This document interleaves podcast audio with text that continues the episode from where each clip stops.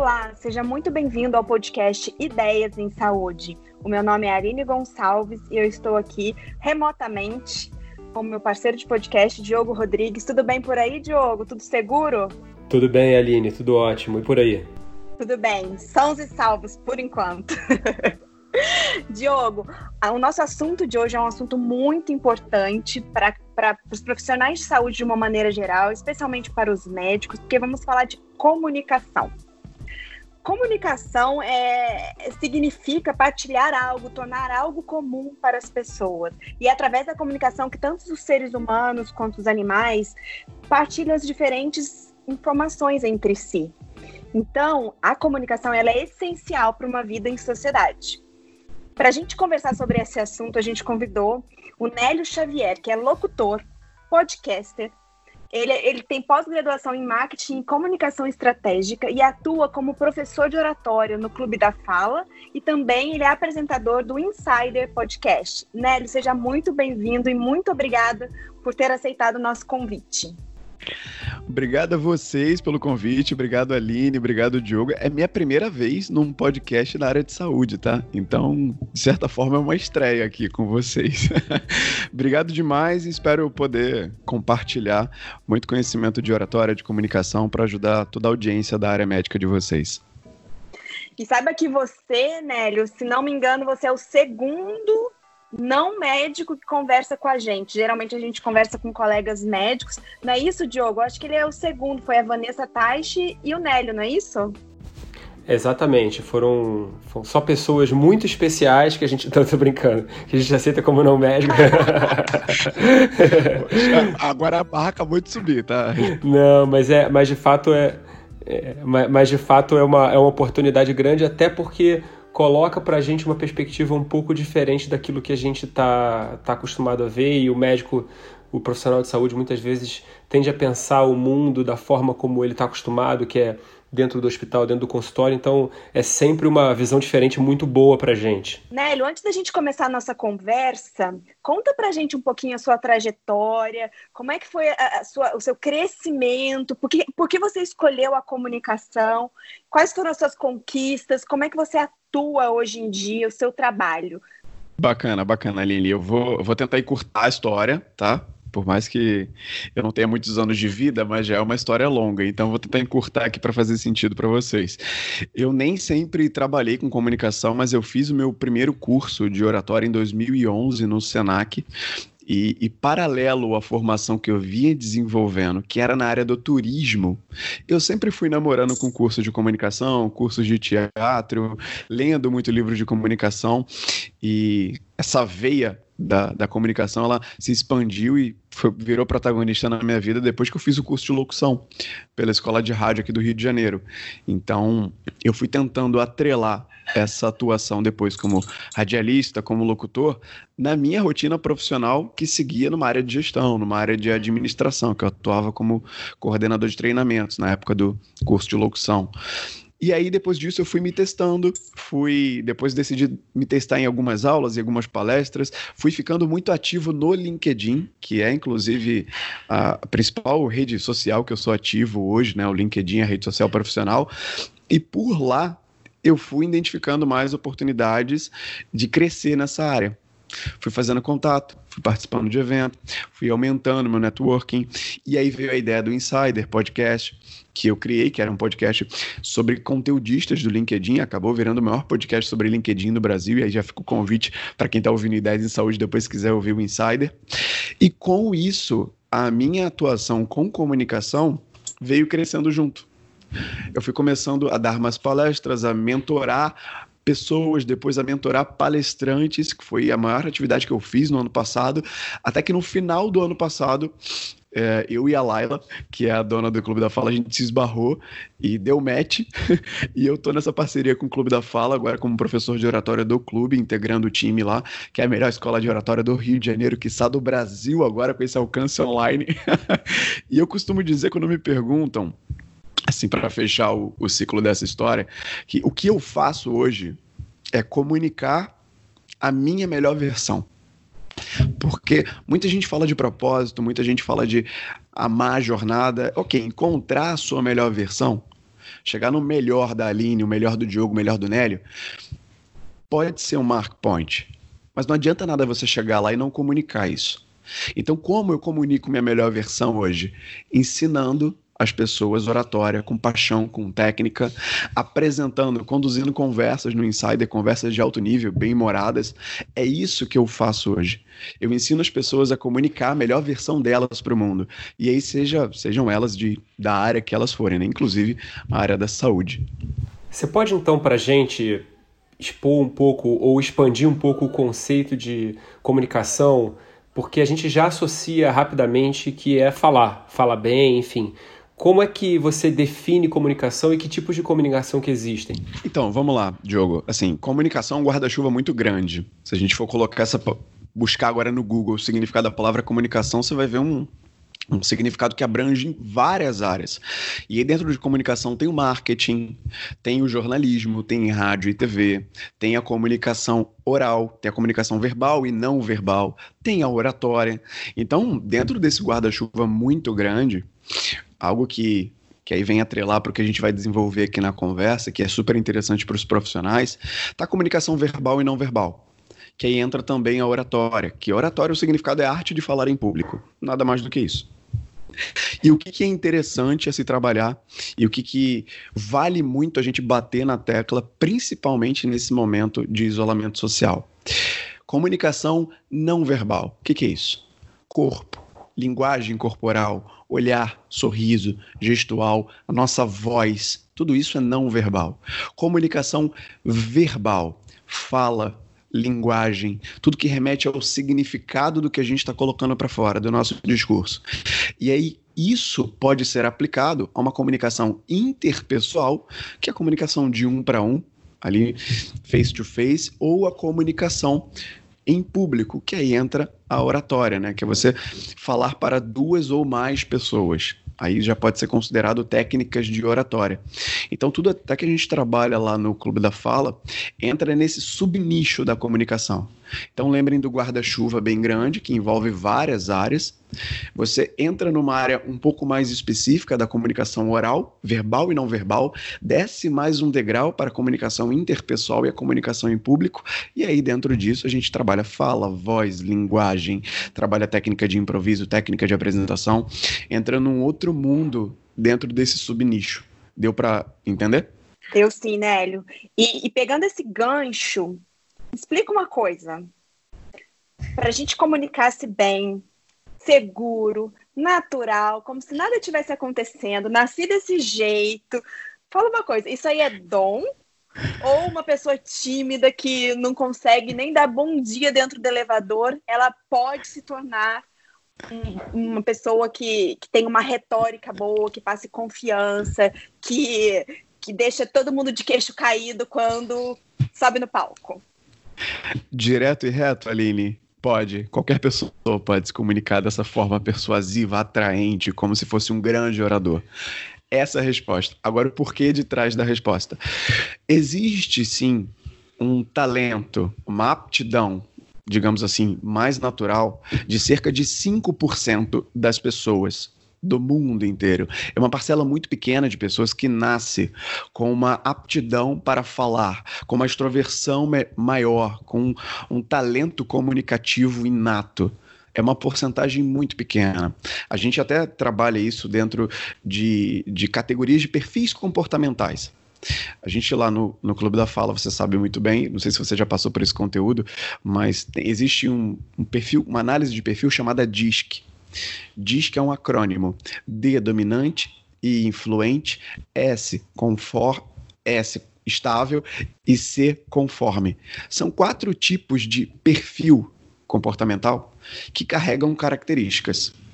Por exemplo, o perfil influente, que por acaso é o meu perfil, ele tem já a predisposição a falar mais, a ser mais comunicativo, a ser mais relacional, a ter a extroversão mais, como eu posso dizer, mais sobressaltada ao, ao, olhar das outras pessoas. Então ele apela mais para o emocional. Esse tipo de perfil já tem uma tendência maior a se comunicar mais, a trabalhar mais essa habilidade da fala, mas não existe restrição nenhuma.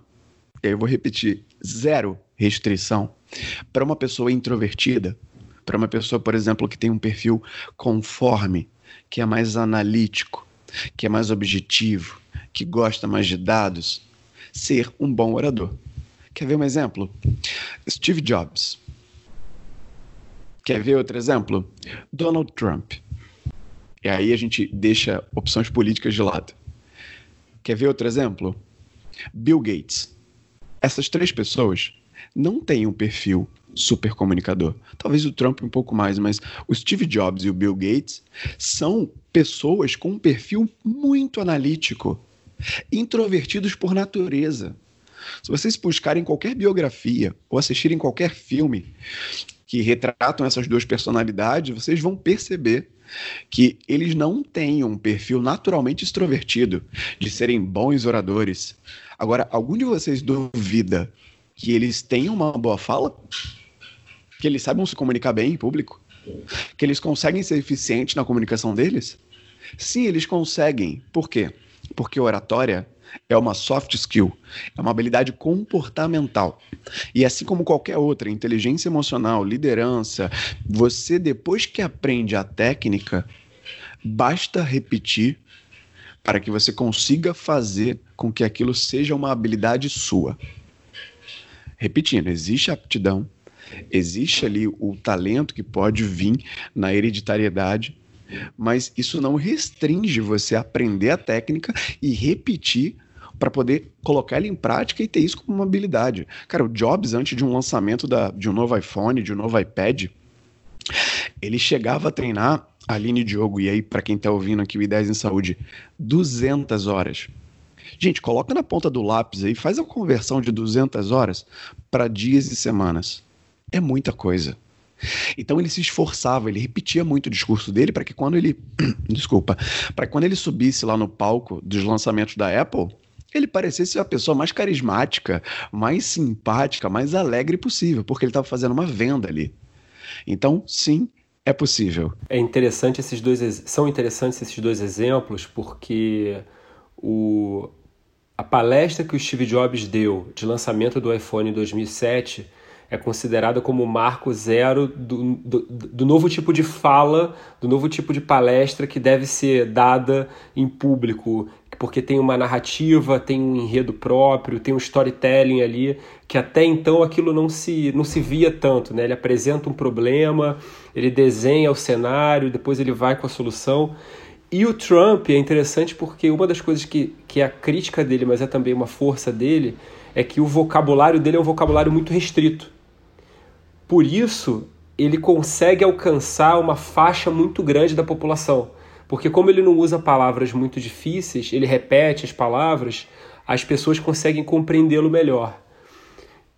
E uma coisa que, é, já indo para esse cenário, nós, profissionais de saúde, nós buscamos a nossa profissão, treinamos para fazer uma assistência técnica mas a comunicação, que na imensa maioria das vezes é essencial para as diversas profissões, tem uma profissão ou outra médica que também não tem tanto contato com o paciente, né?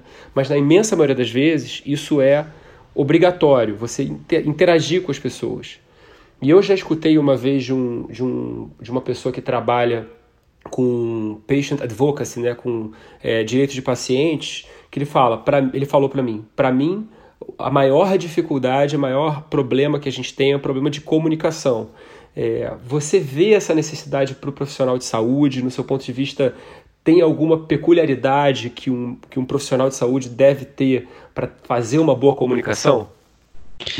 Diogo, ótima pergunta. E aí eu vou, vou responder primeiro como paciente depois como professor de oratória, tá? Vamos lá, cara. É, se eu pudesse destacar uma qualidade que todos os médicos deveriam ter.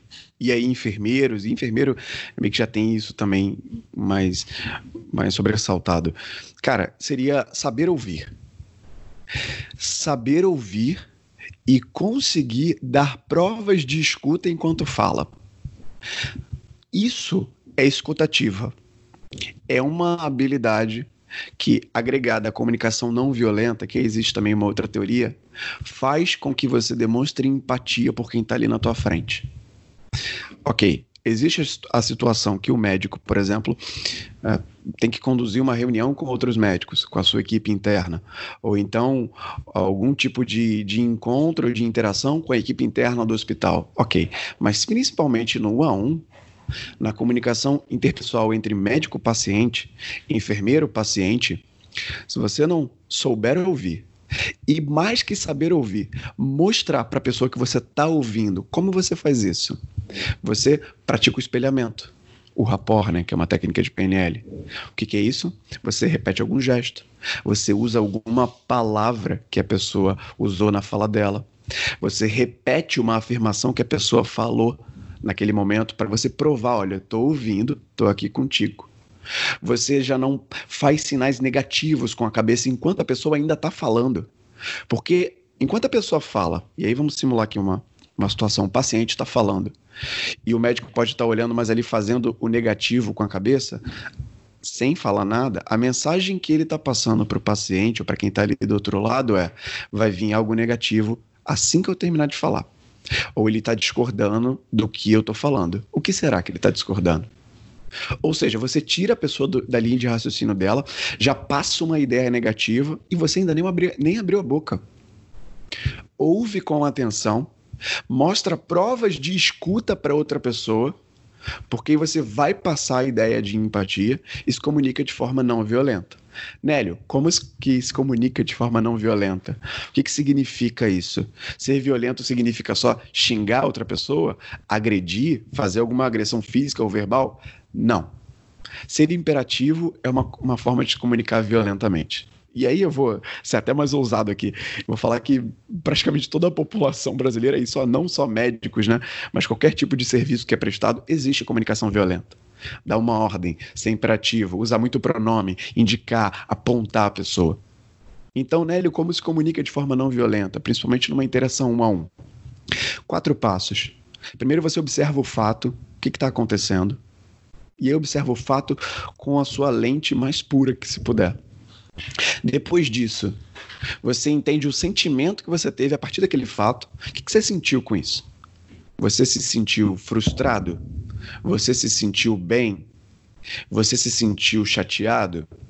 Depois que você identificou o que você sentiu, você vai fazer, você vai achar a necessidade a partir daquele sentimento. Poxa, eu me senti chateado, então eu preciso fazer isso aqui, eu preciso explanar isso aqui para a pessoa. E aí vem o pedido, que é a última etapa. Então você observa o fato, você entende o que, que você sentiu com aquela comunicação, você identifica a necessidade que veio a partir daquele sentimento e depois disso você faz o pedido. Essa é uma é um passo a passo, não é fácil de ser aplicado. É, realmente requer prática para você embutir a comunicação não violenta na tua fala naturalmente. Mas isso transmite empatia, transmite eficiência, objetividade, você tem uma comunicação muito melhor. Se fosse para destacar uma característica, Diogo, cara, com certeza seria essa: saber ouvir, mostrar a prova da escuta e se comunicar de forma não violenta. Nélio, quando você diz esses quatro passos, né, Parece que a gente tem 10 uhum. minutos para botar esses quatro passos em prática, mas na verdade a gente tem milésimos de segundos, né? Sim, então, sim. assim, realmente não é uma coisa muito simples. Mas é, você acha que esses quatro passos, que são os quatro passos da comunicação não violenta, é aí que está a chave, é, o mistério da tal da empatia, que o médico gera empatia, é, é comunicando-se dessa maneira ou para você gerar uma empatia com aquela pessoa que você está atendendo, que você está conversando, você tem que usar outros, outras regrinhas, outros, outras dicas além desses quatro passos da comunicação não violenta.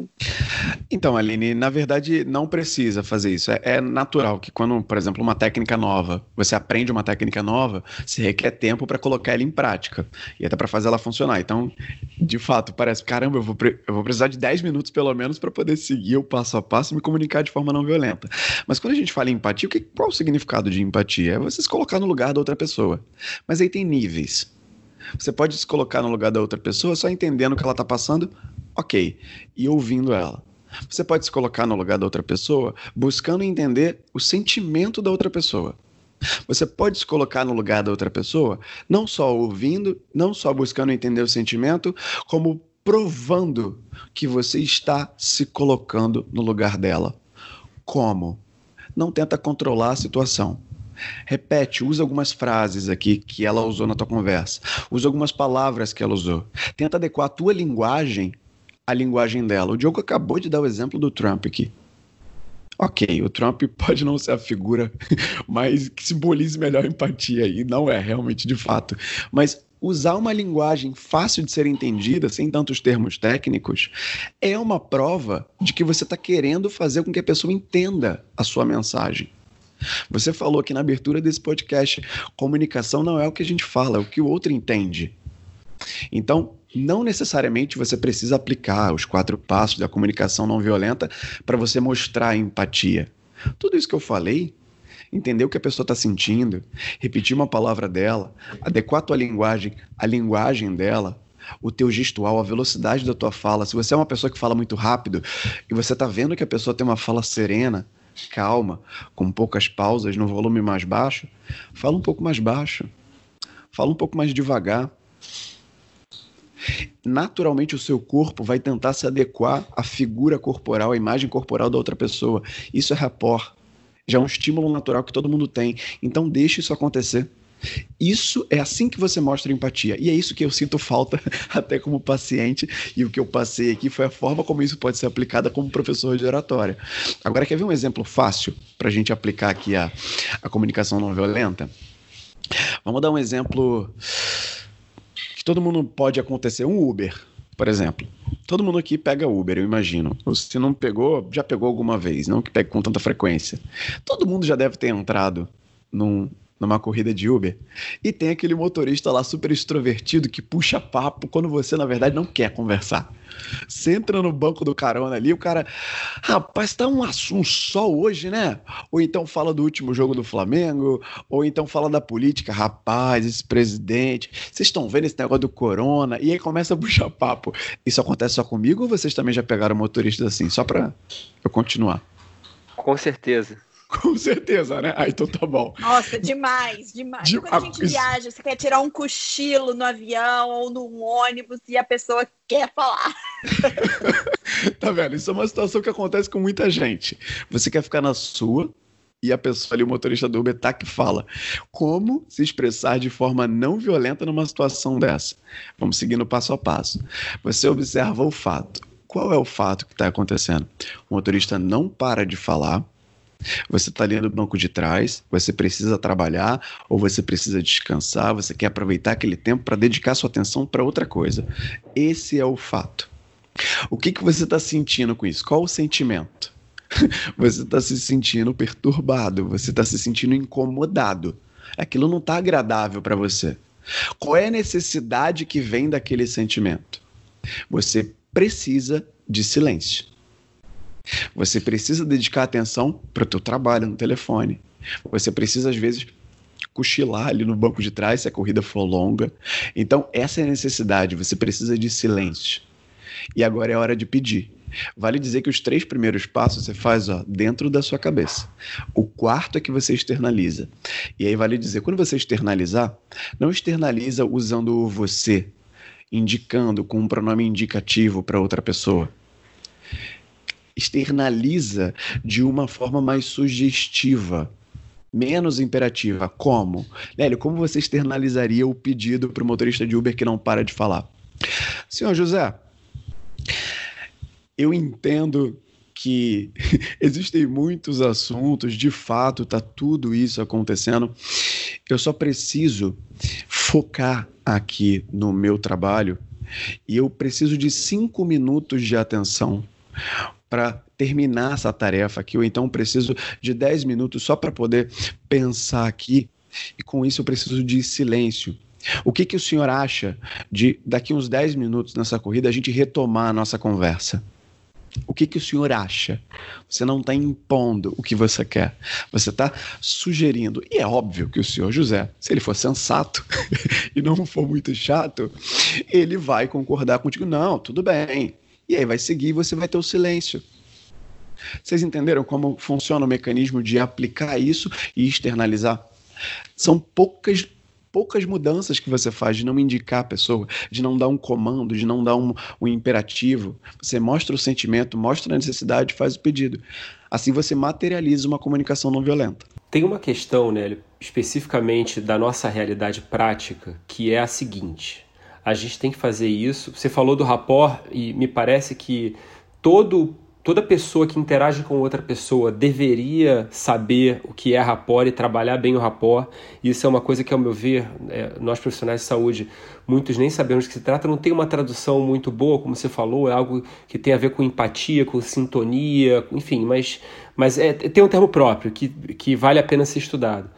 Mas muitas vezes eu tenho dificuldade de estabelecer um, um, um rapport, uma, uma, uma boa comunicação porque você está ali diante do paciente, o paciente está falando, então você está é, se esforçando para se comunicar com ele, ao mesmo tempo que você está se esforçando para tentar chegar numa solução, porque afinal de contas o paciente está querendo que você dê um diagnóstico e você propõe um tratamento. E além disso, você ainda tem que documentar tudo no prontuário, ler os exames, pegar o que está no exame. E, aí o paciente está falando, você está lendo o exame, está escrevendo no prontuário, está pensando o que você vai fazer, enfim. É, você tem alguma ideia de. E aí não, não, precisa ser uma coisa técnica, pode ser uma coisa intuitiva também, de como que a gente pode fazer para lidar com isso de uma forma que fique humano, que a comunicação fique boa?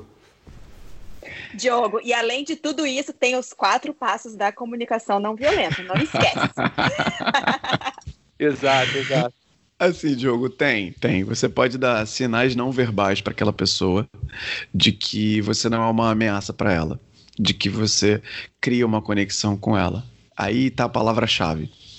Se, se é a dica que você e a audiência está esperando, você que está ouvindo aqui o Ideias de Saúde, com toda essa necessidade, com toda essa rotina que o médico tem que cumprir para dar o diagnóstico, para poder entender o que o paciente está falando, para anotar tudo e fazer aquilo do jeito certo, né, que é o mais importante, para não, não ter nenhum tipo de erro ou é, coincidência, consequência pior depois, é conexão.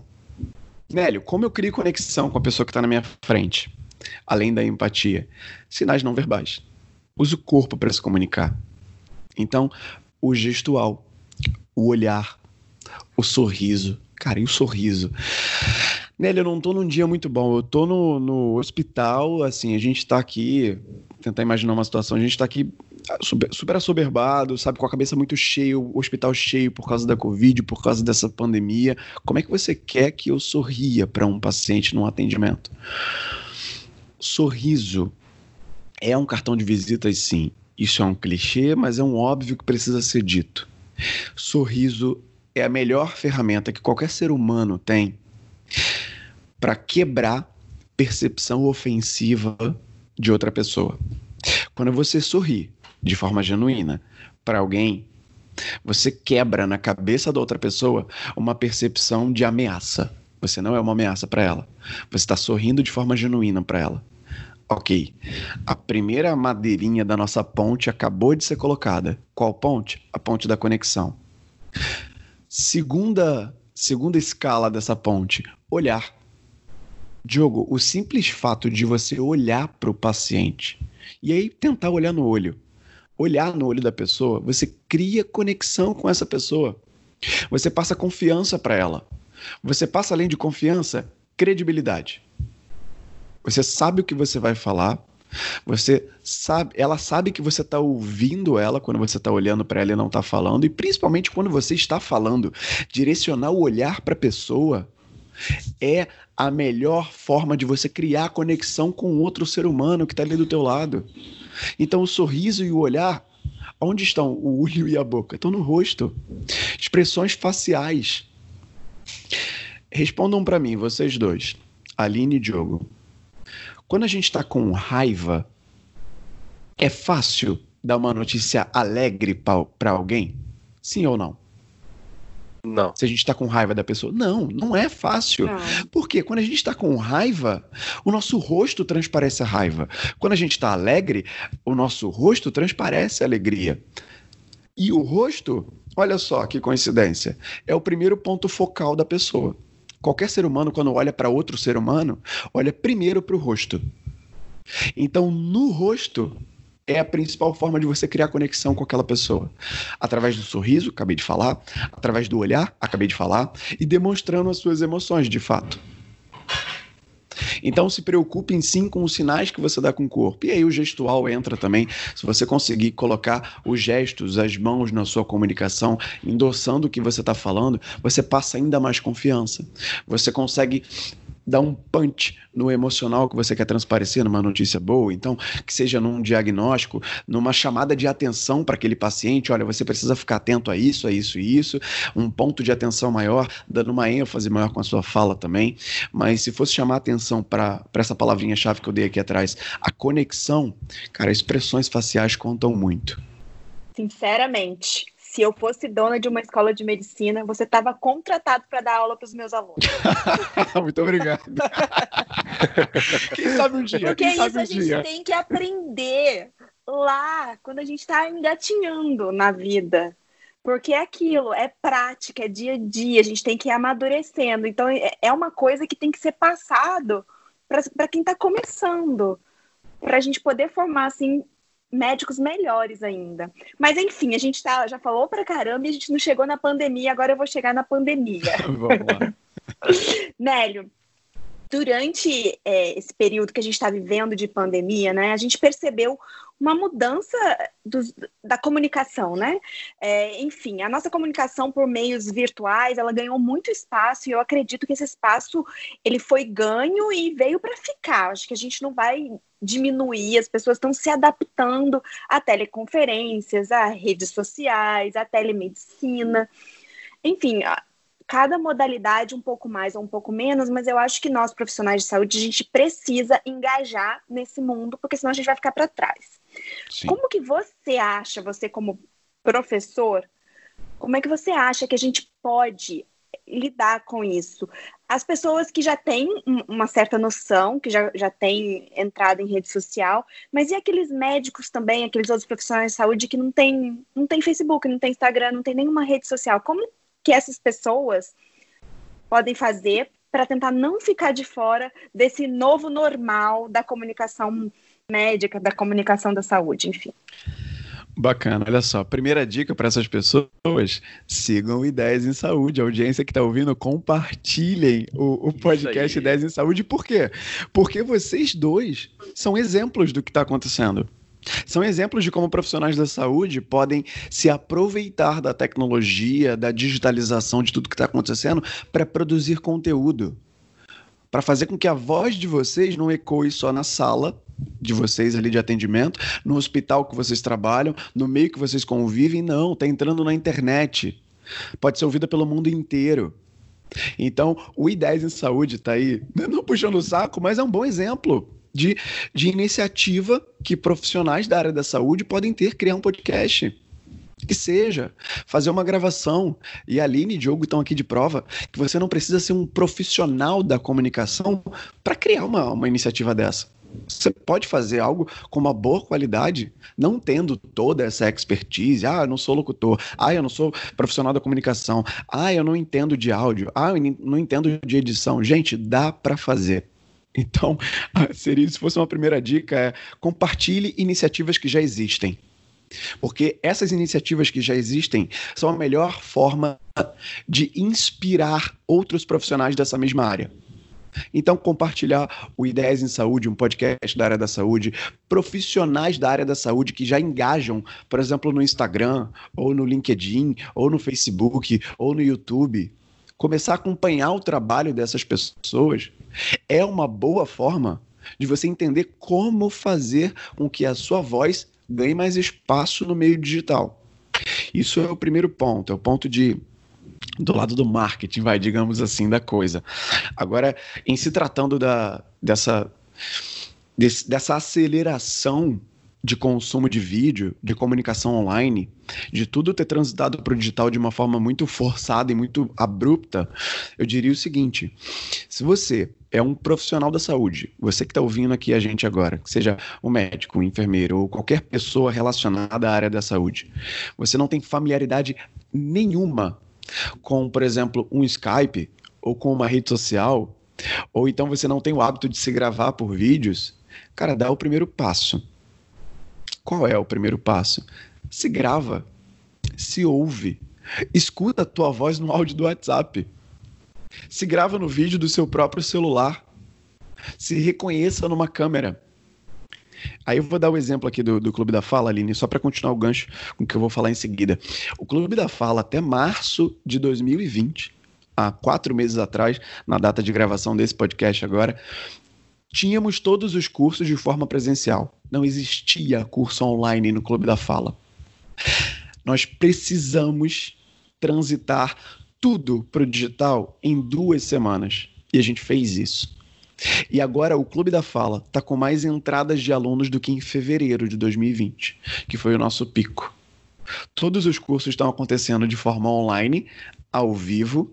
A gente não não está atendendo só aqui no Rio de Janeiro, né, que é onde a gente tá, tem a sede do Clube da Fala, a gente está atendendo agora para o Brasil inteiro. Já tem cliente dos Estados Unidos, da Europa, da Ásia fazendo curso com a gente, brasileiros, né, óbvio.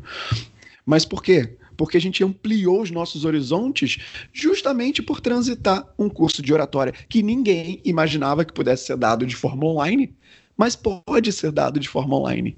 Por quê? Porque a maioria da população mundial agora só se comunica de forma online. Quem que está encontrando alguém? Quem que está dando palestra presencial?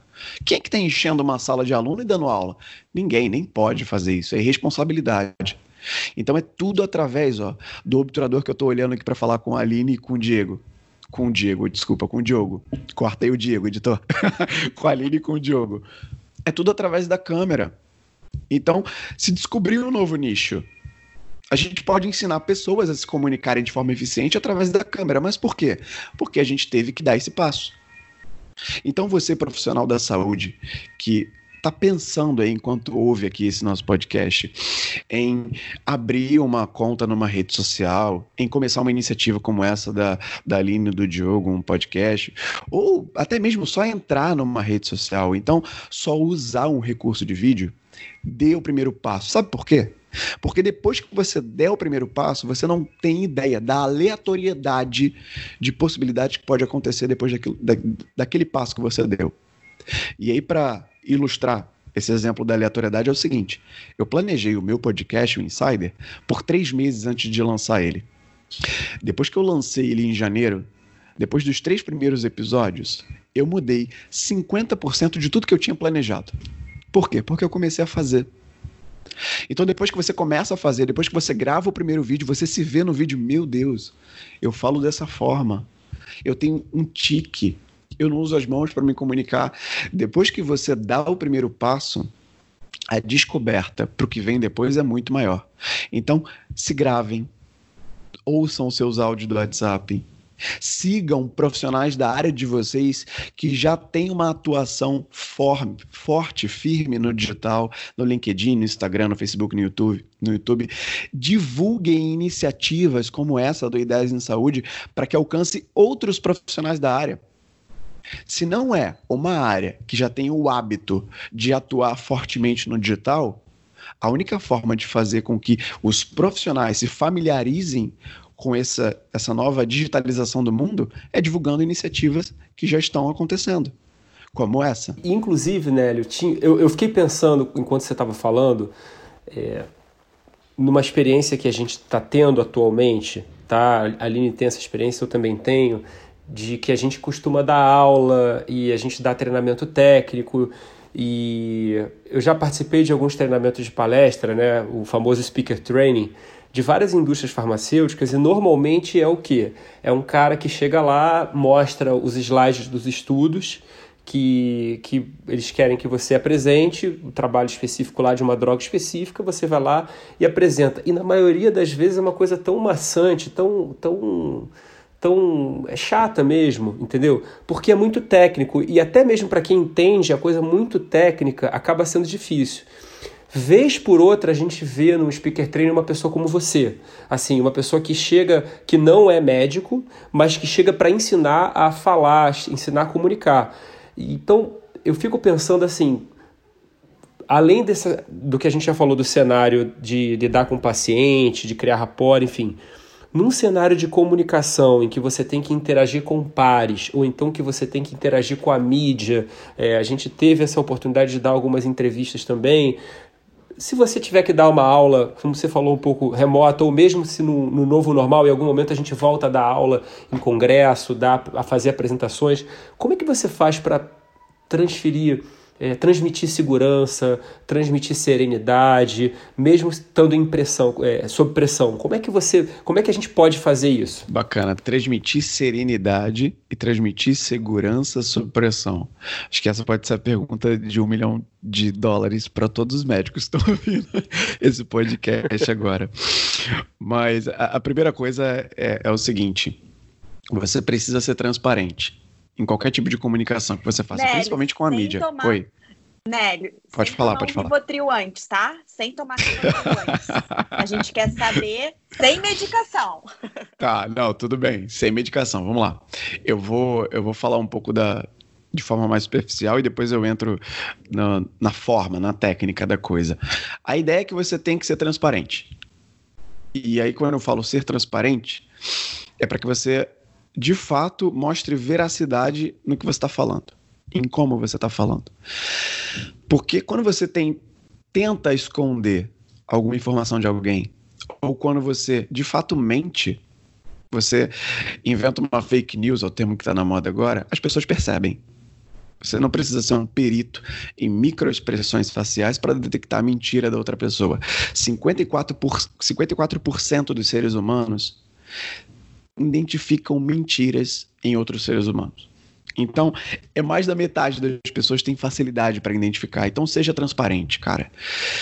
Quando vai se comunicar com a mídia, quando você vai dar uma notícia, quando você tem que se comunicar de, de forma serena, de forma tranquila, primeira coisa que você tem que estar na cabeça: não omita e não minta. Seja transparente.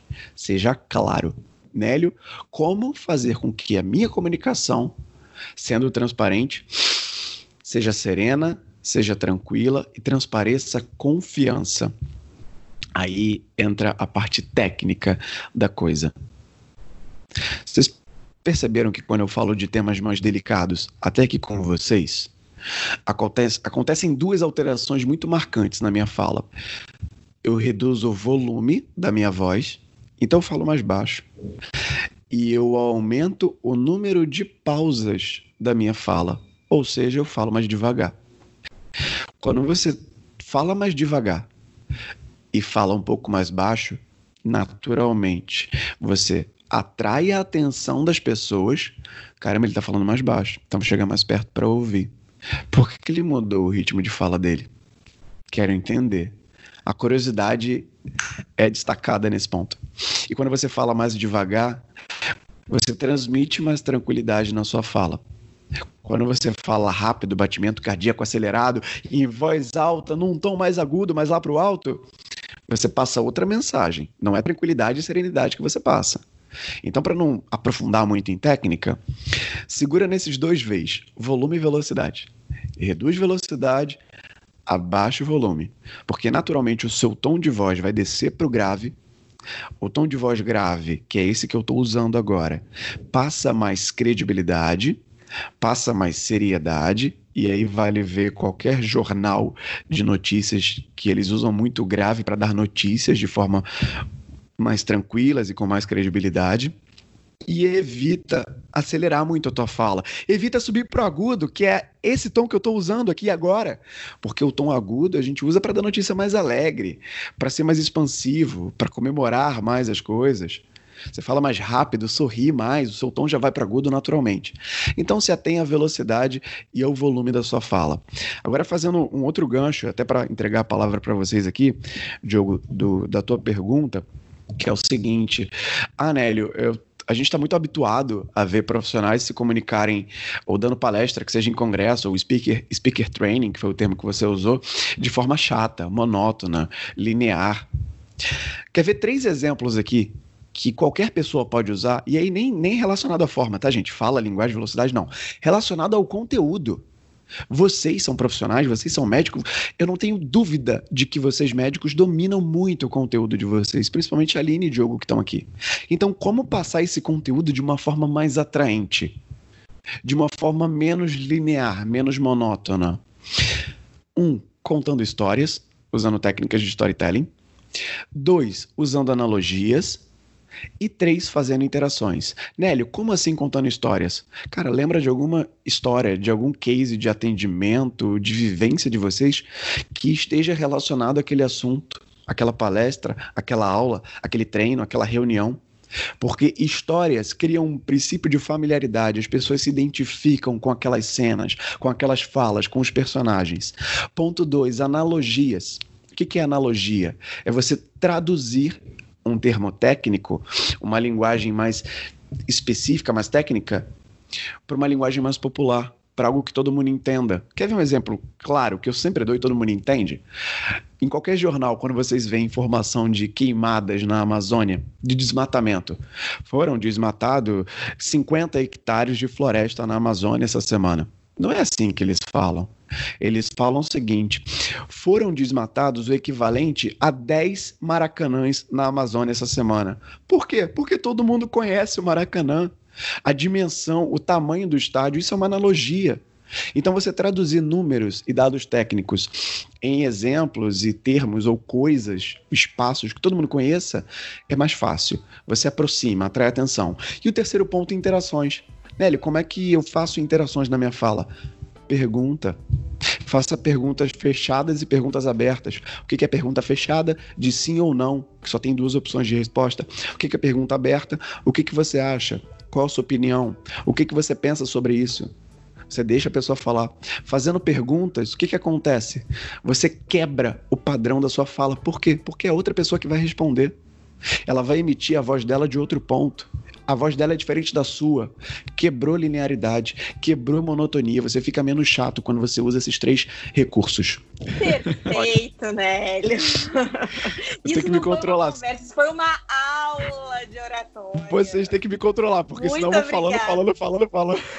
A gente já pode deixar agendado um segundo episódio, mas é, eu gostaria muito de te agradecer a sua disponibilidade, todo esse conhecimento que você passou pra gente, todo esse estímulo, né? Porque aí agora, depois de escutar tudo isso, dá vontade de partir para a técnica, né? Vamos aprender, vamos botar em prática.